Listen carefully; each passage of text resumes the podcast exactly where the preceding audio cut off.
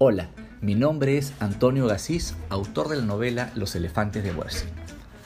Boracino es un nombre un poco extraño, lo sé, pero así se llama el protagonista de esta historia, quien es también un poco extraño. Bora, como lo llaman quienes más lo quieren, es un niño que descubre que sus características son particulares, distintas a la de quienes lo rodean.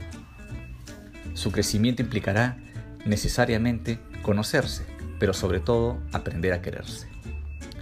Como muchos otros niños con autismo, Boracino tiene inconvenientes para actuar de acuerdo a los códigos establecidos por la sociedad. Entiende de manera literal dichos populares y le cuesta entender gestos o bromas. Cree, por ejemplo, que dentro del motor del auto de papá había pequeños caballos listos para hacer fuerza, o que cuando la abuela tenía lagunas era porque se había sumergido en ellas para descansar. Muchas veces necesita estar solo. Otras veces expresa sus intereses con mucha pasión. Y siempre dice lo que piensa, lo cual le trae ciertos problemas. Estas conductas, para quienes no conocen el autismo, son muestras de egocentrismo o de falta de humanidad.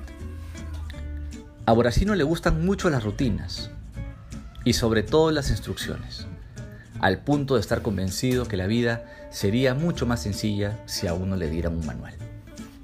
La sobrecarga de estímulos o emociones lo puede afectar, pero lo que más le afecta es el maltrato que recibe en el colegio, no solo por parte de sus compañeros, sino también por parte de sus autoridades, quienes, influenciados por algunos padres de familia, buscan expulsarlo del colegio sencillamente porque es diferente.